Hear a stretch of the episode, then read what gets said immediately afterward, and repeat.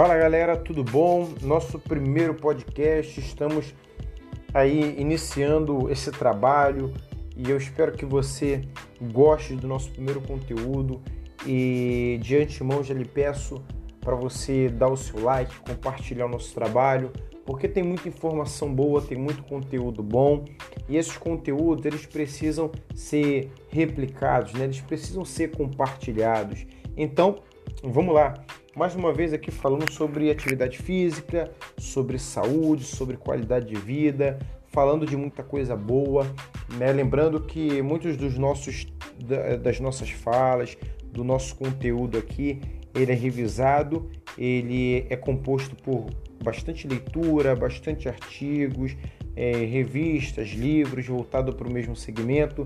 E eu tenho certeza que você vai ter o melhor do nosso trabalho. Eu sou o professor Arnold, é, personal trainer, profissional de educação física, bacharel e especialista em medicina desportiva. Então vamos lá. Nosso primeiro tema é os segredos. Quais são os segredos para a longevidade? É importante lembrar que as pessoas elas estão envelhecendo, é, envelhecendo mais, né? as pessoas estão envelhecendo com saúde, com mais qualidade de vida. Outrora, em séculos passados, as pessoas elas morriam muito mais cedo, né? justamente porque nós não tínhamos a mesma, é o mesmo conhecimento científico, tecnológico que nós temos hoje. As pessoas trabalhavam mais no campo, elas usavam mais a sua atividade laboral para poder ganhar, o, levar o sustento para casa. Consequentemente, muita atividade física, muito esforço excedia a capacidade do corpo de se autorregenerar, né? Partindo do princípio, pessoal, que o, o, que, o nosso metabolismo, o nosso metabolismo, o que, que é o metabolismo né, no corpo? Gente, você fala muito de metabolismo. Metabolismo é, são as reações químicas que acontecem dentro do nosso corpo, né? E assim, normalmente o idoso, né, as pessoas mais velhas, elas estão com metabolismo mais lento, ou seja, mais é, é, é menos acelerado. A partir dos 30 anos, para você ter uma ideia, nós perdemos 1% do nosso metabolismo ativo, que a gente chama também de metabolismo basal. Então, ou seja, a pessoa com 40, 50 anos, a tendência é ela diminuir o metabolismo. Diminuindo o metabolismo, você diminui a atividade enzimática, você diminui a atividade de produção de hormônio, você diminui é, a sua capacidade de regeneração, de remodelação, e tudo isso com a baixa do metabolismo. E as pessoas, antigamente, o metabolismo era. a sua capacidade de regeneração era tão baixa, justamente por menos vitaminas, menos proteínas, menos alimentação, muito exposto ao trabalho, ou seja, estresse enfim, hoje, antigamente as pessoas morriam com 30, 40 anos, né? Já, já era considerado o ápice, 50 anos. Hoje as pessoas vivem com 70, 80, 90 anos. Né? Teve uma senhora que foi vacinada pela com a, a Covid, com a vacina da Covid contra a Covid-19. Acho que a senhora brasileira mais velha, ela tinha em torno de uns 102, 104 anos, se eu não me engano. Então, para você ver, Tá tudo muito é, acessível, né? Medicamento, alimentos. É, só que o segredo de tudo isso está na seleção. Qual seleção?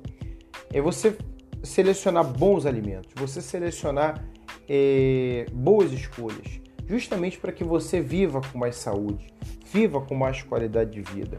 E existem três segredos, né, que eu pontuei. Lógico que tem diversos, para o vídeo não ficar muito grande, eu pontuei três aqui que eu acho de extrema é, necessidade, que é fundamental. Primeiro, estilo de vida. Segundo, alimentação. Terceiro, atividade física. Então vamos falar de estilo de vida. É, a, na maioria das, a maioria das pessoas gostam de pontuar o seguinte: ah, mas eu sou diabético, eu sou doente, ou tenho câncer, e eu tenho um problema X, ou assado, ou Y, isso é genético, hereditário, puxei da, da, minha mãe, do meu pai, todo mundo morreu com essa mesma doença, a probabilidade de eu ter essa doença é muito maior. Beleza.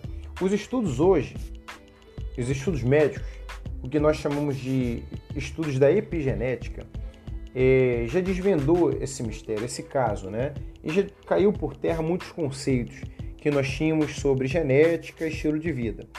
Então, o que eu quero dizer? Hoje, 10% das comorbidades e problemas, câncer, qualquer tipo de doença que você acha que é hereditário, corresponde a 10% do fator genético.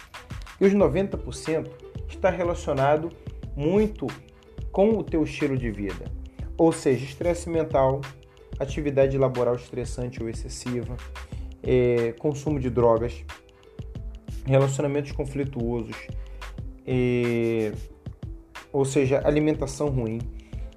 Todo esse estilo de vida, né, eles vão ser campo, eles vão ser um campo fértil aí, justamente para a proliferação de muitas doenças, né, um, um campo rico aí até mesmo do câncer. Né? O câncer mesmo o que muitas coisas hoje alimentam o câncer, né? Que vai desde uma alimentação desbalanceada, consumo de drogas, cigarro, é, processos químicos, é, estresse, né? Que vai gerando um, um, processo né, de estresse mental, onde esse estresse mental vai ser somatizado no seu corpo e quando você somatiza, a tendência é que apareça, apareça doenças, inflamações, né, é, problemas intestinais, problemas é, de coração. Então, assim, o nosso metabolismo, o nosso corpo, ele é muito inteligente.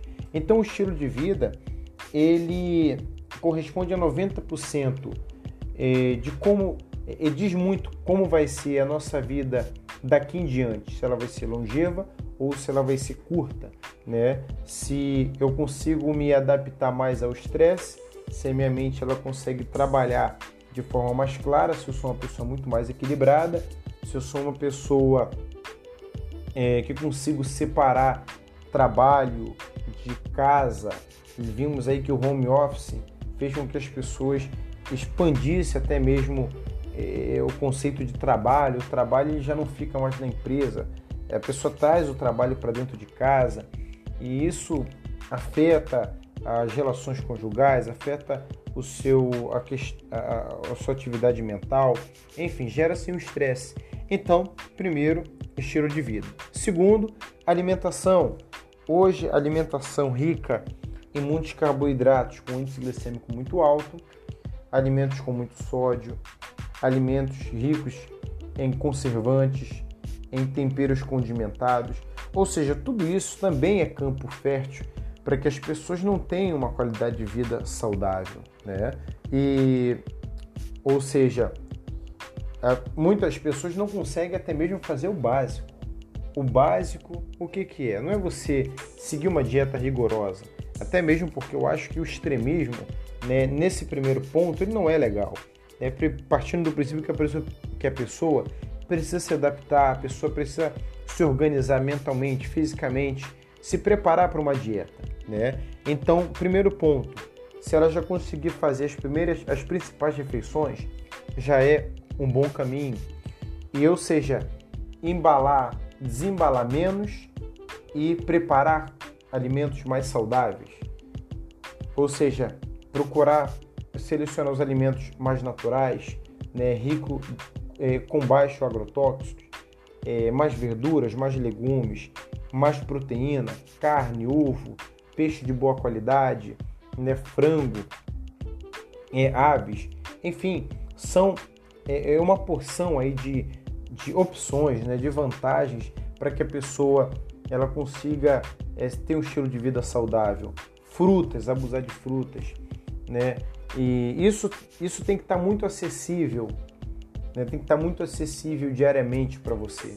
Né? Esses alimentos ricos em ômega 3, ômega 6, né, azeite, azeite, alimentos com menos gordura, menos refrigerante, menos comidas fritas, menos pão, menos é, farináceos, é, enfim, procurar ter uma vida mais equilibrada em relação à saúde, porque tudo aquilo que você ingere reflete-se no coração, reflete-se na mente, reflete-se no, reflete no estômago, isso aí vai gerar um processo em cadeia, porque o nosso corpo ele, ele está muito unido, ele está integrado. Né? Então, quando você tem uma atividade orgânica né, no corpo, no coração, ele somatiza para várias outras áreas. Então, alimento, estilo de vida são essenciais. E o último, atividade física. O atividade física, que já é o meu campo, a minha área, e a gente pode falar com mais propriedade, é o, é o passo é o passo fundamental, é o passo que é, é, é o, é um caminho, né? digamos assim, que você pode trilhar e você consegue perceber quando você faz uma atividade física, o seu metabolismo ele fica mais ativo, ele fica mais dinâmico. você tem ideia, quando a pessoa começa a fazer atividade física, ela sente mais fome, justamente porque o metabolismo dela, as reações químicas estão mais aceleradas. Quando a pessoa faz atividade física, a tendência é que a produção hormonal, testosterona, cortisol, GH, que é o hormônio do crescimento, IGF-1, né? E diversos tipos de proteínas, diversos tipos de hormônios, serotonina, dopamina, adrenalina, norepinefrina, gama, e mais o que? Enfim, são diversos, porque o nosso corpo ele é uma farmácia né? uma farmácia natural. E a produção interna, ela depende do nosso metabolismo. Se o seu metabolismo ele está fisicamente ativo ou se ele está é, fisicamente é, hipoativo. Né? Se você é mais sedentário ou se você é mais ativo. Hoje, para você ter ideia, o sedentarismo ele mata muito mais do que o tabagismo. Né? Por quê? O, o nosso corpo é dinâmico, o coração é dinâmico. Para você se manter vivo, o coração ele tem que estar tá batendo. Para você se manter forte, o teu corpo ele precisa ser remodelado. Aquelas células, aquelas fibras, elas precisam ser regeneradas, né? Para você ter ideia que a, as, as células da pele, elas, elas se renovam a cada dois, três meses, né? Então, assim, há uma diferença. A unha, o cabelo, eles crescem com frequência. Ou seja, o nosso corpo ele está muito em movimento. O nosso corpo ele não foi feito para estar hipoativo, né? ou seja, ele está com baixa atividade física. Não, não pode. Então, duas vezes na semana, três vezes na semana, é musculação, é treinamento aeróbico, é uma luta, é um judô, é um muay thai, é um jiu-jitsu, é uma piscina, é, desde que seja bem orientado por, por um profissional. É, hoje você vai em qualquer uma academia, você tem profissional à sua disposição, né? Tudo a um preço muito acessível e, enfim, esse é o meu recado. Nós teremos mais podcasts. Eu espero que vocês tenham gostado do nosso conteúdo, do nosso, do nosso trabalho e deixe aí suas dúvidas que nós vamos responder. E você querendo entrar em contato conosco, passe-nos é, passe uma mensagem, né? via direct ou via é, WhatsApp.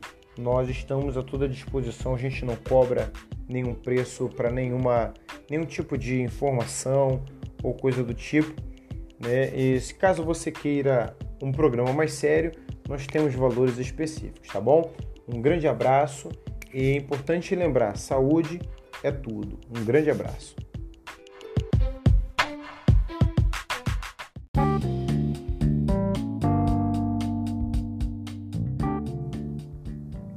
Olá pessoal, tudo bem? Estamos aqui mais uma vez com o nosso podcast, eh, trazendo para você saúde, eh, informação de qualidade, falando sobre medicina, um pouco de psicologia, um pouco de atividade física, comportamento, porque nós entendemos que o corpo ele é integrado, é a mente, o coração, o músculo, eh, os órgãos vitais, fígado, intestino, está tudo interligado e as informações que nós trazemos para o nosso corpo, ela vai se somatizar, ela vai se exteriorizar e vai apresentar resultados para o nosso cotidiano.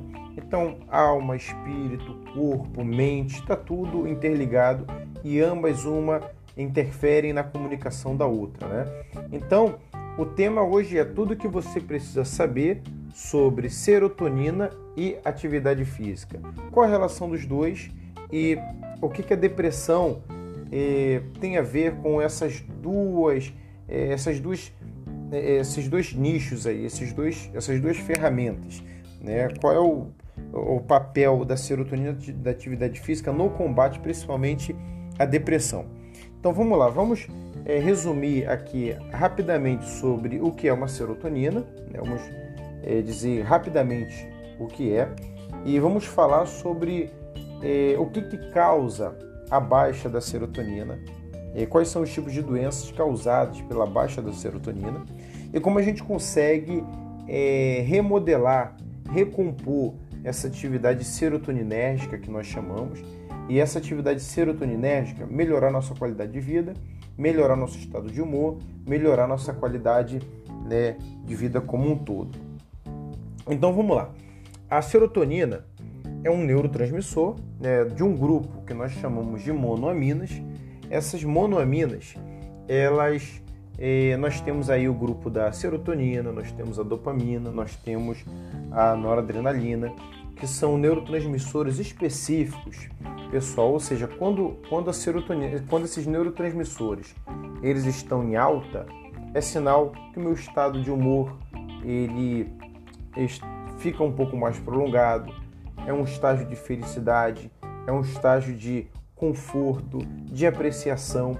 E quando eu tenho de apreciação é, para com a vida, quando eu tenho uma baixa desses neurotransmissores, é, a, a ciência identifica um maior estado de depressão, um maior estado de humor depressivo, é, de ira, de angústias, de raiva, de desânimo, de irritabilidade e desânimo, enfim, tristezas, um, um, um, uma, uma cadeia aí de fatores que mexem no nosso humor. Por isso que normalmente, né, ao longo do dia, a gente varia tanto para um estado, um estado mais feliz, um estágio mais deprimido, porque esse, esses neurotransmissores, é, como eles têm um peso molecular é, pequeno, e a ação deles numa célula alvo, a ação deles é muito rápida, ou seja, não se mantém, não se prolonga por muito tempo. Então, é natural que o nosso estado de humor ele se eleve tanto para baixo quanto para cima, né? E, ou seja, os fatores também externos, né? As pessoas que nos cercam, as informações que a gente acaba consumindo, eh, as respostas ambientais que nos envolvem, tudo isso vai mexer também com o nosso estado de humor, aumentando a serotonina ou diminuindo a mesma, tá? E a depressão, ela tem uma forte ligação justamente com a baixa da serotonina, porque a depressão, é, repito, como ela tem uma baixa de serotonina, o paciente, a pessoa, na maioria das vezes apresenta um desânimo, né, uma tristeza profunda, uma irritabilidade constante, um sentimento de inutilidade, apatia às pessoas que lhe cercam à sua volta no ambiente social do trabalho, em casa até mesmo, baixa autoestima, baixo apetite, a pessoa começa a perder peso, um cansaço, uma falta de energia que a pessoa não entende de onde vem, uma agonia, né? A depressão hoje, ela tem um alto custo, né, social um alto custo econômico para a sociedade. E a gente identifica também que o tratamento da depressão é muito demorado, levando em consideração que os próprios medicamentos é, são demasiadamente caros, né? Então isso dificulta o acesso às pessoas ao próprio tratamento. Né? Então, assim, outra coisa, preconceito, as pessoas não acabam também não se dando conta de que precisam é, de uma, uma ajuda médica, achando que é uma doença, um problema de alguém com uma patologia muito séria, séria achando que até mesmo vem um conceito estigmatizado. Ah, eu não sou maluco, eu não sou louco para ir a um médico, para ir a um psiquiatra, eu não preciso disso. Então há um estigma é, sobre um preconceito sobre o tratamento, que muitas vezes dificulta a melhora do paciente. Não é à toa que nós temos um aumento do consumo de drogas muito grande na sociedade. Né? O consumo de drogas que vai desde a cocaína, é, anfetamina, maconha, nós temos aí é, o álcool e o tabagismo, que são é, substâncias que de fato altera o estado de consciência. Alterando o estado, o estado de consciência, você modifica, você mexe com a serotonina, aumentando o teu estado de prazer. Serotonina e a dopamina, aumentando o estágio, o estágio de prazer, provocando vício, como, como eu falei, como eles têm uma ação muito lenta, muito rápida, ou desculpa, muito rápida, a sensação de alegria e de euforia aumenta muito e abaixa também muito rápido. Então a pessoa ela fica oscilando tanto quando ela usa o consumo de drogas quanto ao longo do dia. Então há a necessidade eh, da gente manter o equilíbrio né, eh, nisso tudo. E as causas da depressão justamente está ligada a isso, né? A baixa da serotonina e etc.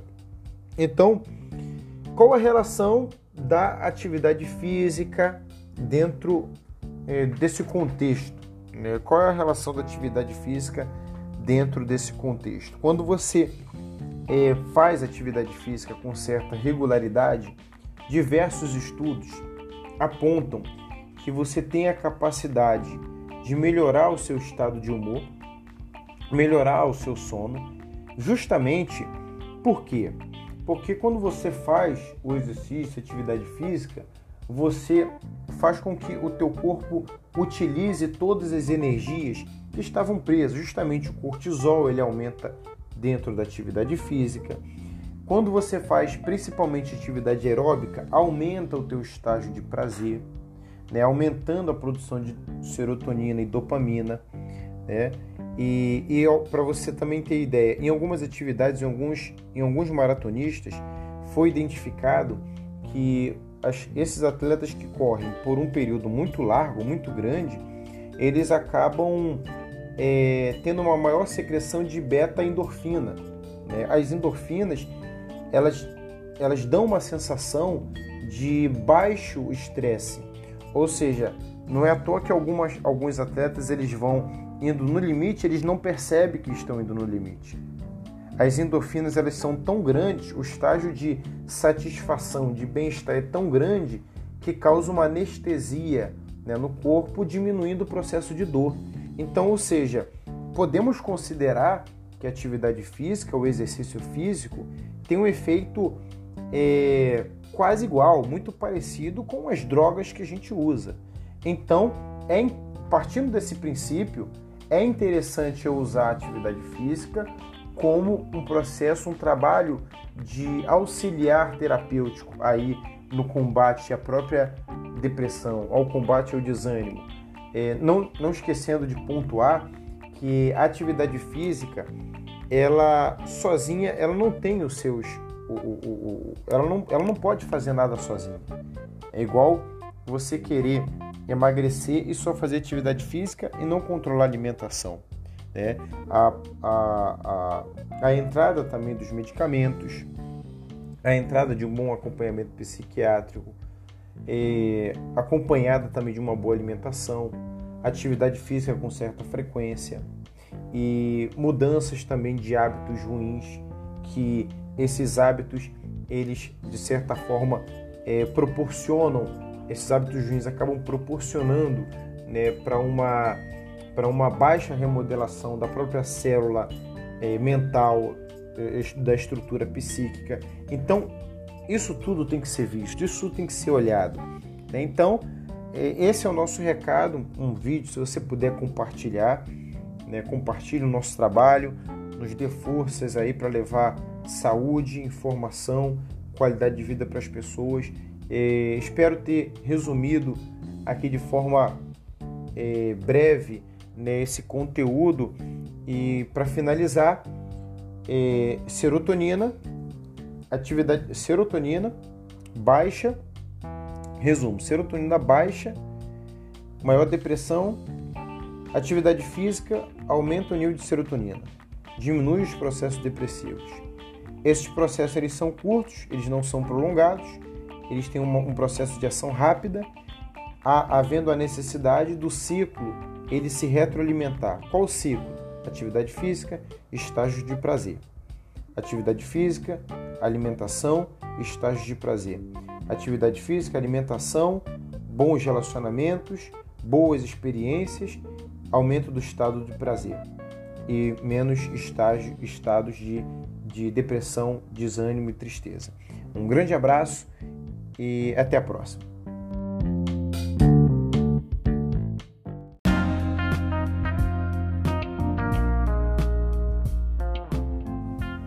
Olá pessoal, tudo bem? Mais uma vez trazendo conteúdo, informação, conhecimento, ciência para todos vocês. Antes de mais nada, gostaria de pedir para que todos compartilhassem o nosso trabalho, que é de forma gratuita e tem a finalidade de somar com o conhecimento dos nossos ouvintes e seguidores. Então, vamos lá. O nosso tema hoje é mindset. Mindset é uma origem, é uma palavra de origem inglesa e que quer dizer mentalidade. Em outras palavras, configuração da mente. A origem do nosso, do nosso tema de hoje veio da autora e da doutora PhD Carol Dweck, que é autora do livro que tem por base o mesmo nome do nosso tema, que é Mindset, a nova psicologia do sucesso, tá? É, o nosso áudio ele é curto, ele não consegue expressar de forma integral o, a ideia do autor. Então, nós seremos sucinto e, resumi, e resumiremos eh, os pensamentos, os conceitos principal aqui do, da ideia do autor. E o que, que nós vamos falar aqui sobre nesse áudio? Nós vamos falar sobre mindset, mentalidade de, de mentalidade fixa e mindset de crescimento progressivo. Iremos falar sobre a diferença do cérebro direito, iremos falar sobre a diferença do cérebro esquerdo, sobre emoção, intuição e criatividade e raciocínio lógico e sistema cognitivo racional, tá? Então nós vamos usar dados, nós vamos usar ciência, nós vamos usar conhecimento, nós vamos ensinar você de fato como a mente ela funciona é, mediante é, as circunstâncias da vida, cobrando da gente mesmo através do nosso comportamento, né, cobrando da gente é uma postura dentro da sociedade é, em, em, vários em vários momentos, em várias circunstâncias, em vários ambientes, que vai desde o seu casamento, a sua vida profissional, a sua vida financeira, sua vida amorosa, é, sua vida com você mesmo, enfim. Então vamos lá. A autora acredita que nós temos é, dois tipos de, de mente, tá? Dois tipos de pensamento. Nós temos o mindset fixo, que são aquelas pessoas que elas acreditam que elas nasceram com uma cota de, de inteligência limitadas, uma cota de, de inteligência limitada. Elas acreditam que as coisas são como são e dificilmente elas serão mudadas. Eu estou dizendo isso numa escala muito ampla. A pessoa pode ter ensino superior, a pessoa pode não ter ensino superior. As pessoas simplesmente elas nascem com uma, com uma ideia fixa de algo ou seja, de que elas são assim e que elas não conseguem desenvolver outras habilidades, outra, outras capacidades e que a vida é como é e ela não pode fazer, ela não pode interferir muito sobre isso, tá? E pessoas de mindset de crescimento progressivo são aquelas pessoas que têm, que têm dentro de si a crença, a ideia que elas melhoram a cada dia, que elas melhoram com o aprendizado, com o esforço e com o trabalho em cada momento. Elas não se desanimam mediante uma, a uma ideia ou alguma resposta negativa, né? Elas acreditam que a superação e o crescimento elas estão é, andando juntas, elas estão em crescimento, elas estão no exercício frequente, né? Ou seja, uma viagem constante é, de um amplo crescimento de uma forma integral. Né? Então são nós temos dois tipos de pessoas. Né? Algumas pessoas têm mais predominante o, o mindset fixo, outras o mindset de crescimento progressivo, outras têm ambos, umas mais trabalhadas mais para o mindset fixo ali, elas dificilmente elas, elas são muito rígidas, elas são mais conservadoras, elas dificilmente acreditam no progresso, no sucesso e que fazer alguma coisa dificilmente vai mudar algo, tá? E as de crescimento, de pensamento de crescimento progressivo, elas acreditam que as coisas podem tomar outro percurso, independente da sua história, independente das circunstâncias da vida. Vamos a um exemplo claro. Você já percebeu, você já parou para analisar o bebê? Como o bebê, ele com certa frequência inova as suas experiências, eles descobrem o mundo novo a cada dia. Não há limites, eles simplesmente se aventuram e à medida na qual a gente vai crescendo, evoluindo como ser humano, como pessoa, a tendência, a probabilidade é que venhamos enrijecer os nossos pensamentos, as nossas ideias. Você já parou para pensar que você, à medida que você vai evoluindo, a gente aprende menos? O medo, na maioria das vezes, ele toma conta do nosso pensamento, do, da nossa, das nossas ideias e dificilmente a gente evolui com os nossos pensamentos. E quando a gente fala de evolução, nós não estamos entrando na linha somente da, da ideia é, capitalista, na ideia de desenvolvimento econômico, desenvolvimento financeiro, desenvolvimento. Enfim, nós estamos entrando numa ideia de uma linha constante que te traga sucesso e retorno, progresso, não no sentido apenas econômico, mas no sentido pessoal, de estratégia, de conhecimento, de aprendizagem, de, de encarar a vida de forma diferente, de você mudar os contextos de problemas é, enrijecidos, enraizados ali do passado. Tem muitas pessoas que até mesmo acreditam que elas são vítimas de hereditariedade, que a filha, o, o pai, o avô, a irmã é assim, e ela também é assim. Isso em vários campos, né? A gente vê no campo, até no campo da saúde. As pessoas acham que elas herdaram a diabetes, a hipertensão do pai e da mãe. E nem sempre é assim. Né? E uma prova disso, agora nós vamos trazer também ciência, dados. Nós temos a epigenética. A epigenética é o estudo de como os fatores externos eles modificam os nossos mecanismos internos. Como comportamentos ruins, estilos de vida, estilo de vida ruim pode interferir no nosso meio interno, mexer com a nossa saúde emocional, mexer com as nossas, o mecanismo da nossa célula, aumentando a probabilidade de gerar doenças, aumentando a probabilidade de diabetes, de hipertensão, a falta de atividade física, ou seja, algumas pessoas criam uma barreira, um mecanismo assim. É, eu não gosto de atividade física, eu nunca gostei e nem vou gostar. Eu fumo desde tantos anos, eu vou continuar fumando, não é agora que eu vou parar. Ou seja, ela limita as suas crenças, ela limita, ela milita, na verdade, contra ela mesma, contra o seu próprio progresso, o seu próprio progresso. Limita contra o seu próprio desenvolvimento. Em 1970, eu vou usar agora um outro exemplo. Em 1970, nós temos um médico é, e fisiologista chamado é, Roger Speary. Roger Speary foi, ele ganhou o prêmio Nobel, um prêmio Nobel de 1981 e ele defendia e hoje a ciência está aí para comprovar que nós temos dois cérebros. Nós temos, nós temos o cérebro direito e nós temos o cérebro esquerdo. O cérebro esquerdo, basicamente, é predominante naquelas pessoas mais lógicas, mais racional, elas conseguem é, trabalhar de forma estratégica em momentos difíceis. É o cérebro responsável justamente pela, pela criação, pelo desenvolvimento do sistema racional, de você tomar decisões corretas em momentos que precisa ser tomado decisões corretas. O cérebro direito é o cérebro da emoção, o cérebro da intuição, o cérebro da criatividade, o cérebro que desenvolve por meio das circunstâncias emotivas do dia a dia. Algumas pessoas têm predominantemente a emoção, a intuição, a criatividade trabalhada, outras o cérebro esquerdo. Então a ideia aqui, isso foi defendido justamente pelo, pelo Roger Spear em 1981 e ganhou seu prêmio Nobel.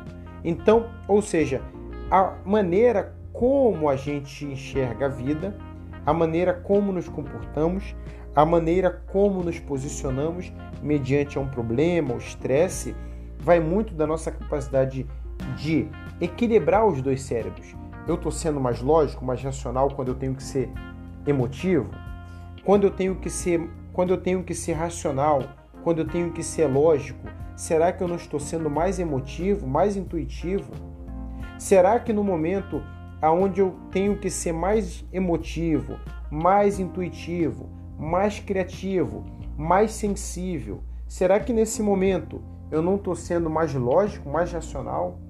Eu não estou engessando a minha capacidade de sentir prazer? Eu não estou engessando a minha capacidade de me sensibilizar e me comover com determinadas situações?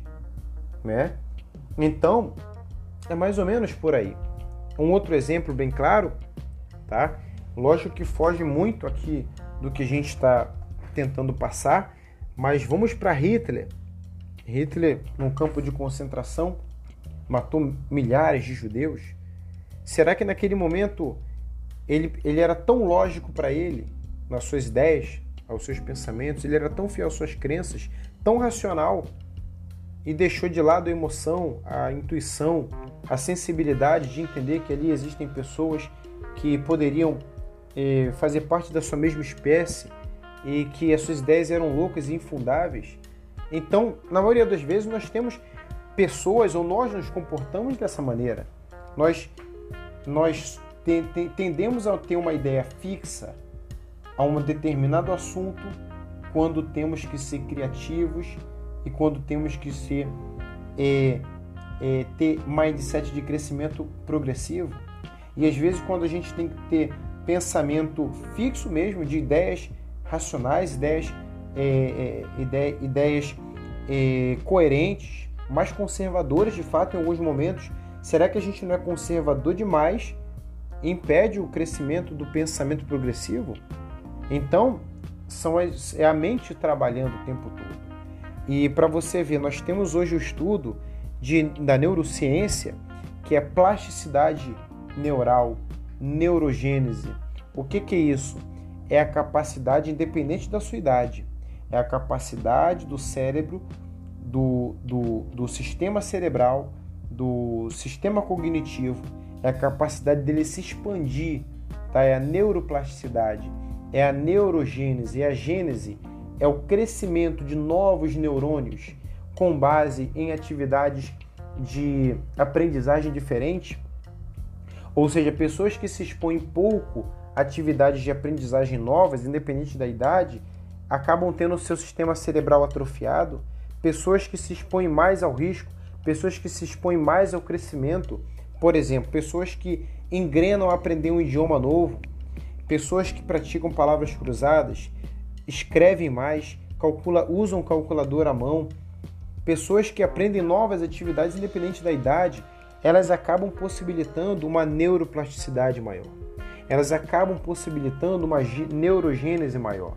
Ou seja, pessoas que nunca praticaram atividade física, elas começam a praticar, existe aí a possibilidade dela começar a encarar novas possibilidades pessoas que só viveram ali naquele convívio social, socioeconômico, ali talvez numa comunidade, ou até mesmo no seu ambiente de lazer, elas acabam tendo dificuldade de enxergar outros mundos, outras experiências, outras pessoas, se, se, se comoverem com outras realidades, aprenderem outras culturas.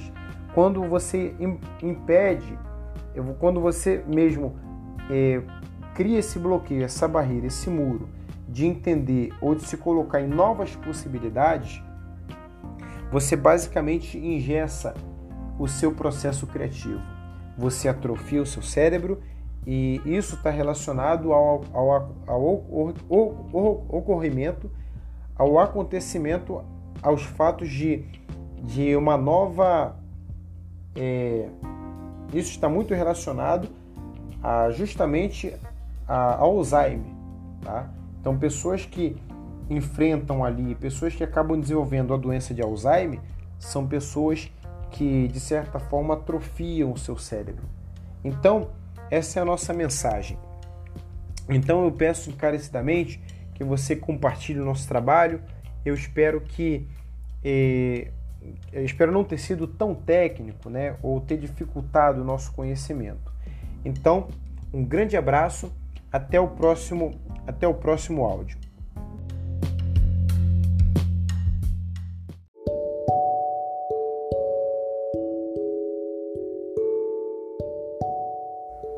Olá pessoal, tudo bem?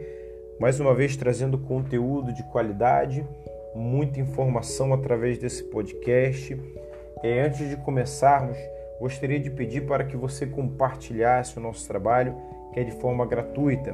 Compartilhe com seus amigos, familiares e espero poder levar muito conteúdo, muito estudo e atualidade aqui aos nossos seguidores, nossos alunos e enfim. Vamos lá, o tema de hoje iremos falar sobre celulite e flacidez. É um, digamos assim, é uma ocorrência fisiológica que na grande maioria dos casos acaba afetando muito mais o público feminino do que o público masculino. Iremos falar também, esse é o tema central, os subtemas né, que nós vamos também englobar aqui no nosso nesse, nesse podcast. Vamos falar também sobre metabolismo feminino e masculino, evolução da espécie, iremos falar sobre camadas da pele, o que é flacidez, exercício, mitos sobre aeróbico, sobre musculação, é, emagrecimento, definição, sistema vascular. Iremos falar de tudo isso.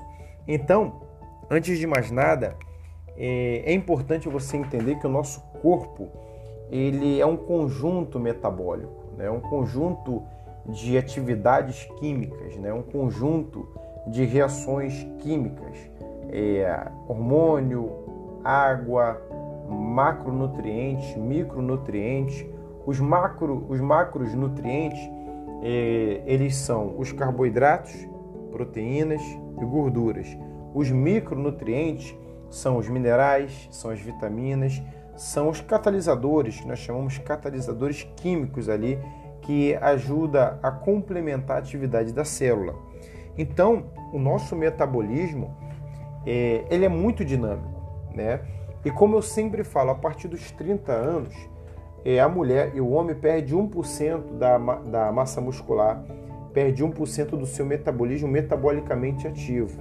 Somando a isso, a esse baixo metabolismo, nós ainda temos atividade sedentária, que é, que é muito grande entre os nossos entre a nossa sociedade, as pessoas que não se exercitam, que já favorecem o metabolismo ficar mais lento ainda. Somado a isso, nós temos aumento de alimentos hipercalóricos e com baixo, baixa atividade nutricional, que favorece muito mais o acúmulo de gordura e principalmente celulite né, e retenção de líquido. Então, é, como fazer para resolver esse problema? É um problema até mesmo de saúde pública. As mulheres elas acabam sendo mais afetadas né, pelo, pelo pela flacidez, pela celulite, justamente pela composição hormonal. A, a mulher ela produz muito menos testosterona do que o homem. A testosterona ela é fundamental, eh, principalmente para o aumento da massa muscular e para a engrenagem eh, da velocidade do metabolismo celular como um todo. Então, ou seja, nesse ponto, para você ter uma ideia, a diferença é de 10 para 1 a produção de testosterona no homem e em relação à testosterona na mulher. Ocasionado a isso, os homens terão mais massa muscular, mais massa muscular vai obrigar você a se alimentar mais. Se alimentando mais, você vai consumir mais calorias e você vai precisar gastar mais calorias.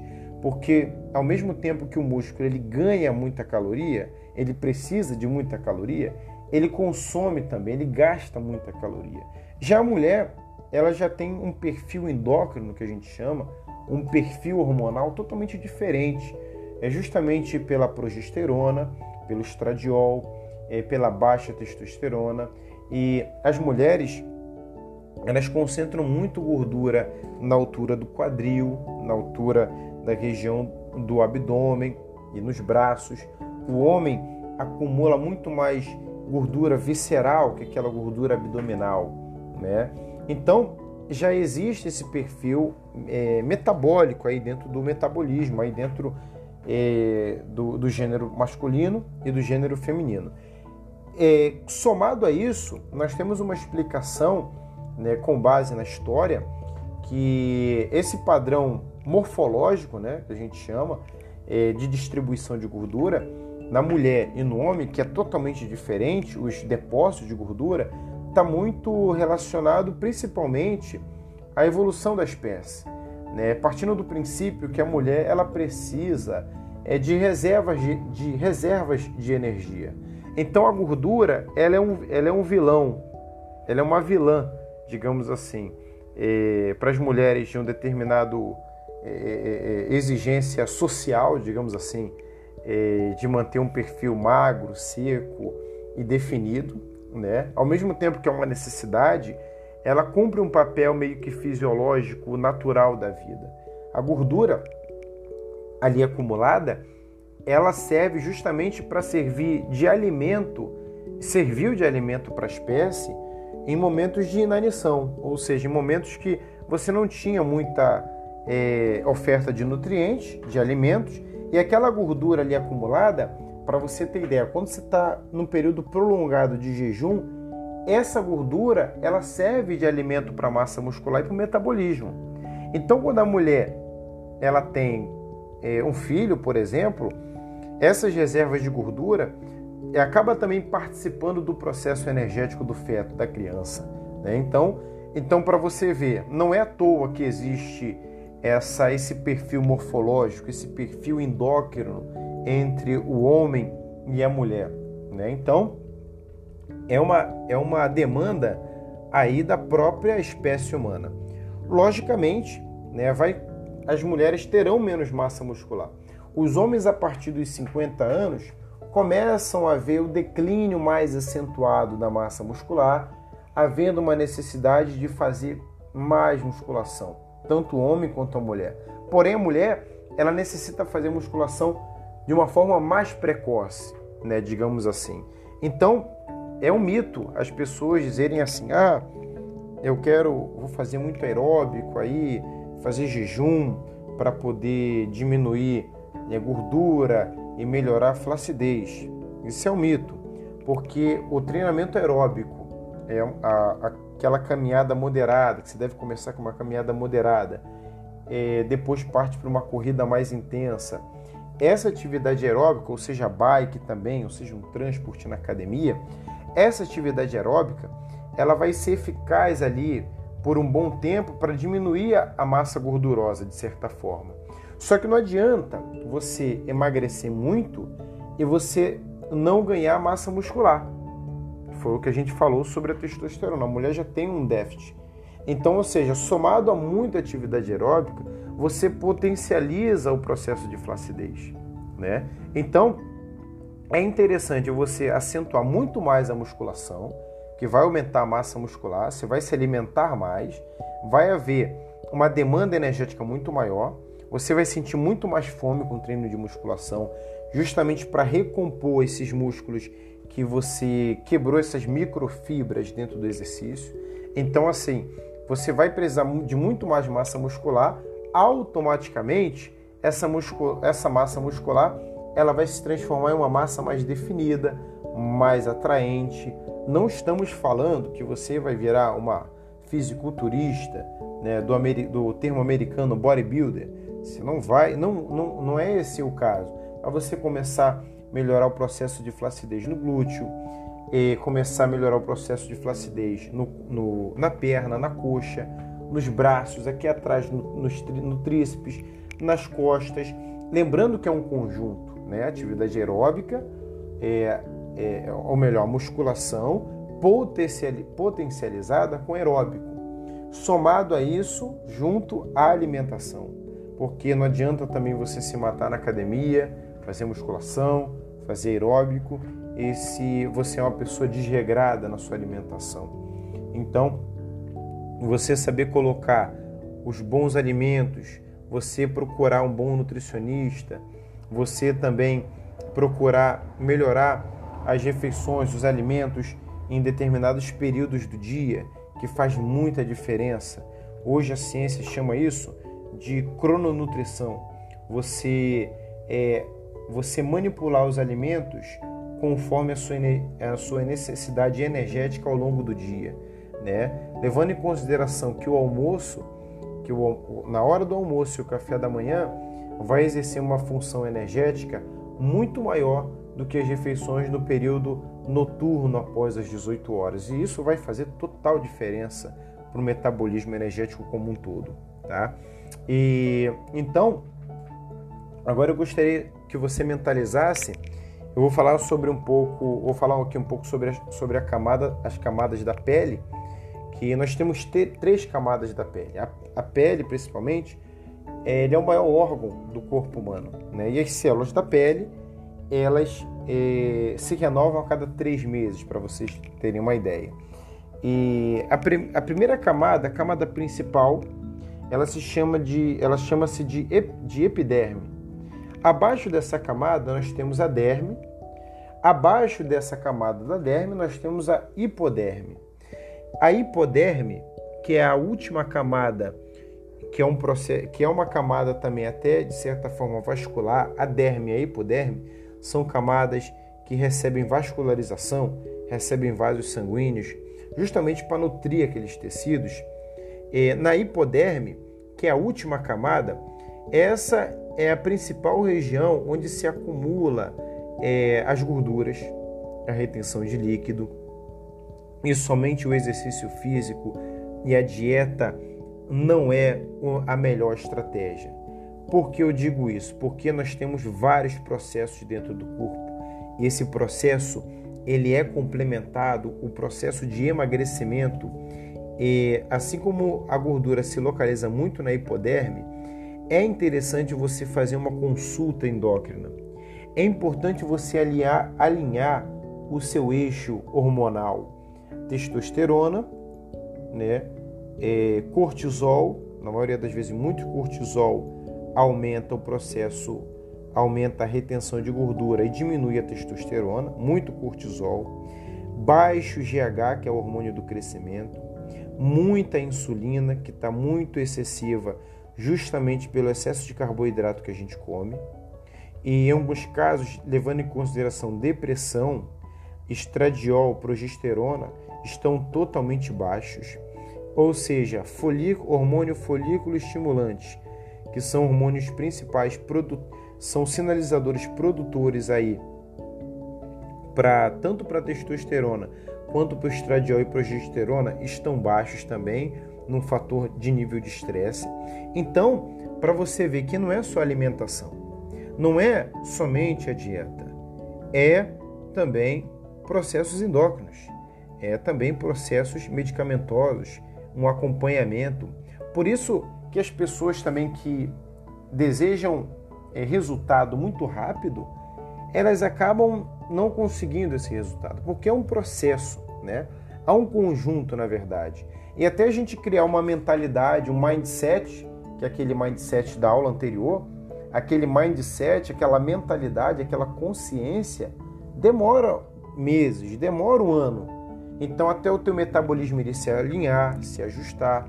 É, é aquela questão, você precisa entender que o seu corpo, ele, ele também precisa de um cuidado. Né? Os seus órgãos vitais, eles precisam de um, de um cuidado para você ver que a prevenção é, do câncer de colo uterino por meio da atividade física é muito grande. Né? A prevenção do câncer é, por meio de várias doenças também é ocasionado também nessa prevenção se inclui muito atividade física alimentação e atividade endócrina. Se, se esses três eixos, né, esses pilares, como se fosse um triângulo ali. No pico, atividade endócrina, embaixo, alimentação, no segundo, e no terceiro, exercício físico. Se essas, se esses três, se essas três funções elas não, não tiverem alinhadas, né, se elas não tiverem é, é, andando juntas, você não consegue proporcionar um ambiente de saúde e bem-estar físico, emocional e mental, né? Aí nós pegamos o assunto, nós pegamos um gancho na celulite também, porque o, o nosso corpo, como eu falei, atividade metabólica vai diminuindo, atividade enzimática vai diminuindo, atividade endócrina vai diminuindo, atividade metabólica, hormonal, neurohormonal vai diminuindo, naturalmente os vasos sanguíneos eles estão mais enrijecidos na pessoa mais idosa, ou seja, diminuição de, de irrigação vascular. Você pode perceber que a pele do idoso é uma pele mais seca, mais ressecada, justamente pela, pela atividade hormonal, diminuição de retenção de líquido de certa forma. Né? O idoso ele, ele tem uma, uma, uma, uma diminuição de um hormônio chamado vasopressina, hormônio também antidiurético. Então, ou seja, diminuição desses hormônios, diminuição de baixa é, retenção de líquido, para você ver como isso interfere na qualidade até da pele mesmo. Então, o que, que acontece? Celulite nada mais é do que o excesso de produtos industrializados, alimentos industrializados, excesso de carboidrato, diminuição de atividade metabólica, diminuição de produção hormonal e baixa vascularização na, em várias regiões do corpo. Então, pessoal, essa é a nossa dica de hoje. Os três pilares, o triângulo da saúde e qualidade de vida, atividade endócrina, endócrina, eixo ajustado. Se você tem plano de saúde, procure o seu médico. Se você não tem plano de saúde, procure uma iniciativa privada, um, um, uma clínica especializada. É, exercício físico. Não tenho dinheiro ou minhas condições elas não estão favoráveis para entrar numa academia ou contratar um personal ou coisa do tipo. Pessoal, a gente precisa do básico. O que é o básico? Caminhada, praia, um bosque. Sobre musculação, você pode ver vários vídeos na internet. Nós mesmo, a, a gente mesmo dispõe de um aplicativo a um preço muito acessível. É, alimentação, não estou é, preparado economicamente, talvez para ir numa nutricionista. Você pode também pegar guias básicos na própria internet, não tem mistério. É o feijão com arroz, é o que dá certo. E tudo isso você também se organizar para você estar sempre sempre antenada ou acompanhada de bons profissionais, de um bom médico, de um bom nutricionista, de um bom personal trainer, é, dicas, informações, elas estão de graças aí no universo, justamente para você somar a sua força de vontade, a sua autoestima e o seu desejo de mudar e entender como funciona o seu corpo como um todo. Enfim, pessoal, essa é a nossa dica de hoje e espero que vocês tenham gostado. Se você puder, compartilha com o máximo de pessoas eh, próximas, né? familiares, amigos, grupos e etc. Um grande abraço e muito obrigado.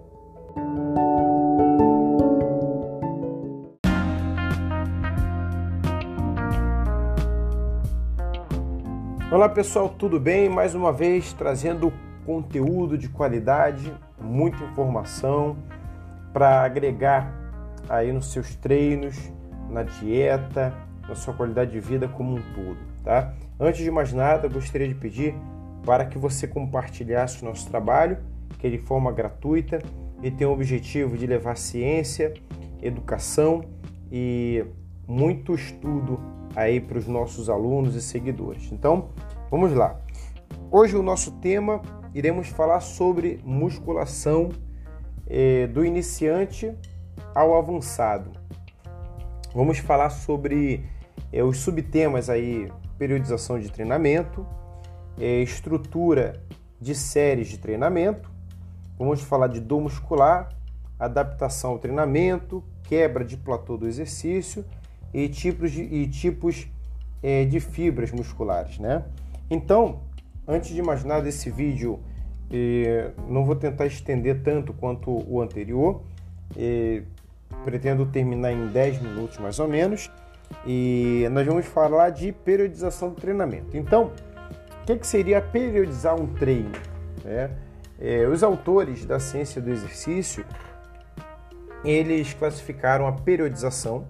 A periodização a gente usa na musculação, a gente usa no treinamento aeróbico, a gente usa na preparação física de atletas de alto nível, de baixo nível, enfim, de todos os segmentos, todo, toda a prescrição de exercício físico precisa ter é, o processo da periodização. Por quê? Porque são ciclos, né, digamos assim. É como se fosse um ciclo do, inici, do, do iniciante ao avançado. Né? Então, nós temos um microciclo, que na grande maioria das vezes são dois meses no primeiro processo de treinamento, ou três meses. O mesociclo, que são dois, também três meses após o microciclo. Nós temos o macrociclo, que é o trabalho geral, é a visão global de onde você quer chegar dentro aí da atividade física, né? É como seria, é como se fosse o processo final da, do, de um planejamento que, que levaria em consideração o microciclo e o mesociclo. Podemos dividir o microciclo principalmente por dias ou semanas, digamos assim. Nós vamos fazer um microciclo de duas, de um mês de treinamento, ou seja, quatro semanas, um microciclo de, vamos lá, dois meses assim. Esse seria o mesociclo de dois meses. O microciclo os dias. O meso seria a quantidade de meses. O macro seria a soma de tudo isso focado no resultado. Então, é interessante a gente entender a partir desse princípio, que é muito técnico. Eu gostaria de que vocês também não, eh, eh, não se baseassem muito por isso, porque não vem ao caso, mas é só para você entender e mentalizar que exige também vários ciclos, ou seja, três ciclos no processo de treinamento. E que no primeiro processo de treinamento seria interessante você desenvolver mais resistência muscular, é o que a literatura nos apresenta, mais resistência, menos carga, mais ali você sentir o exercício, você gerar uma certa adaptação inicial, depois você vai evoluindo, isso que a gente chama também de variáveis do treinamento, aumentando a carga, aumentando a intensidade. A intensidade é, é relativa, é a mesma coisa que carga dentro do, da literatura científica, é, aumentando o volume de exercício, ou seja, aumentando a quantidade de, de exercício, de tempo que você fica na academia fazendo os exercícios. Então, são adaptações que o corpo vai criando.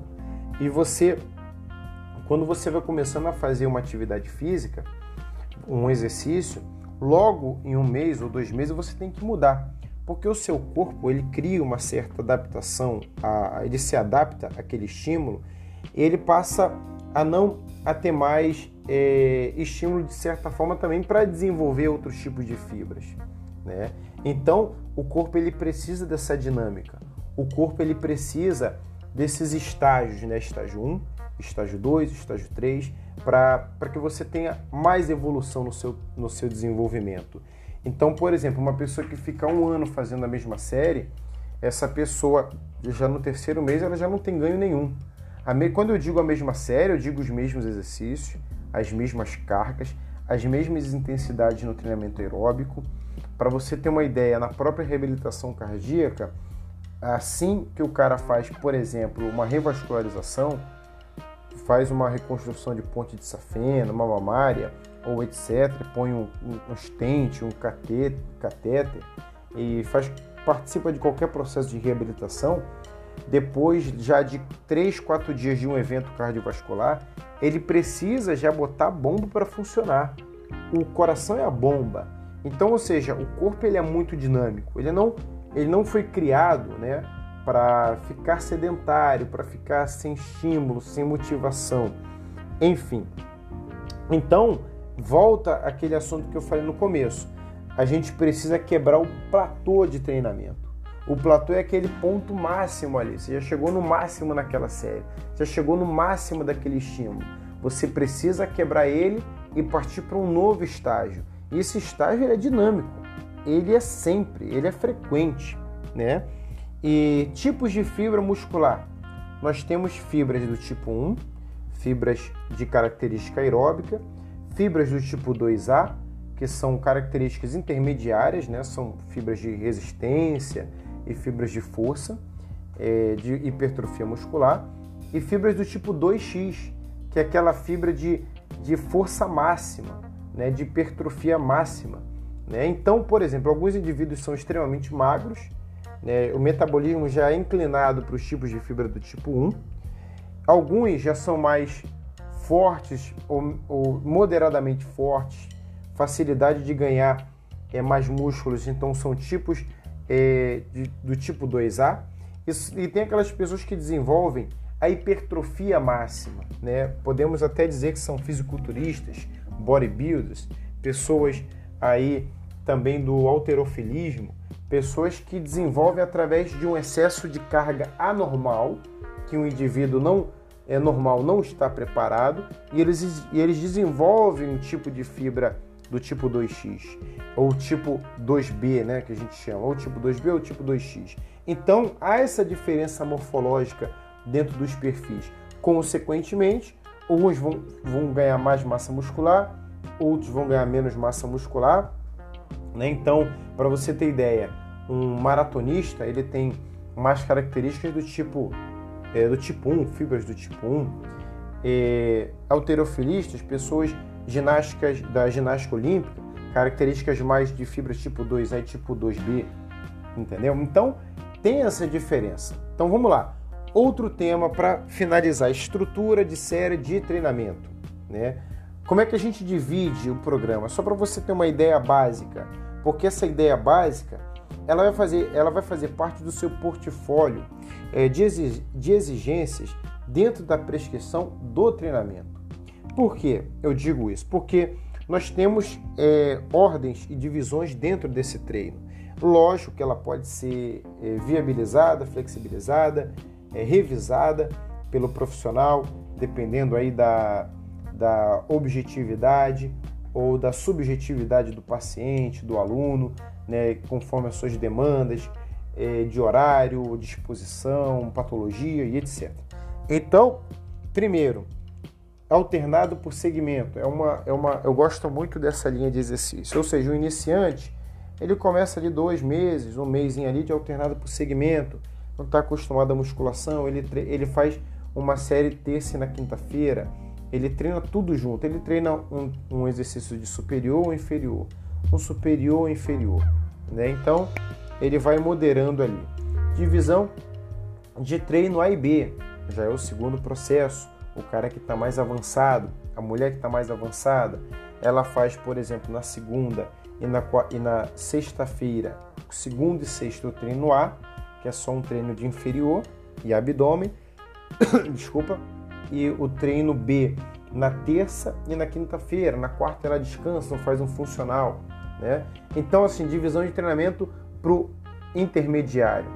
Já o avançado, divisão de treino A, B e C, você pode dividir aí, por exemplo, para mulher, você pode fazer perna A, você pode fazer treino, treino de perna de toda a parte da frente no treino A, toda a parte de posterior no treino C e o treino B é um pouco de superior. Então, assim, eu brinco que os profissionais eles podem é, é, se divertir ali com essa divisão de treinamento, trabalhar o corpo do aluno, trabalhar a mente do aluno e desenvolver várias técnicas de treinamento. Esse já é para um treino mais avançado. Por que mais avançado? Quanto mais eu, quanto mais eu fraciono, quanto mais eu divido é, o exercício por segmento, por, por grupamento, maior a probabilidade desse músculo desenvolver, logicamente. Porém, para ele desenvolver, eu tenho que aumentar as cargas de treinamento aumentando as cargas de treinamento, eu aumento a dor muscular, eu aumento a intensidade do exercício. Aumentando a intensidade do exercício, dificilmente ele vai aderir ao processo de atividade física. Então é interessante a gente usar essa estratégia mais com o avançado, que ele sabe, ele já tem consciência das dores, ele já tem consciência do incômodo do exercício e ele vai se ajustando mentalmente a isso, né? Vai trabalhando ou descansando quando a dor está demais. E para o iniciante a gente faz aquela série mais básica, mais feijão com arroz, mais moderada, evitando a dor muscular. Então, é preciso ter dor muscular para crescer massa muscular? Nem sempre. Então, é isso que eu estou falando: microciclo, é, ciclos de treinamento, divisão de treinamento, respeitando a individualidade biológica. Uma semana eu posso jogar um pouco mais pesado e gerador muscular, a outra semana mais adaptação. Então, são, são, são, são alternativas que a gente usa com o aluno. A gente usa conhecendo o aluno. Uns vão ter mais dores, outros vão ter menos dores, outros não vão ter dores, você pode, é, é, de certa forma, é, flexibilizar essa intensidade é, para mais do que para menos. Então, esse é o nosso recado, espero que vocês tenham gostado. Se vocês puderem, compartilha. É, desculpa ter passado dois minutinhos, mas é, para agregar aí no seu conhecimento. Um grande abraço.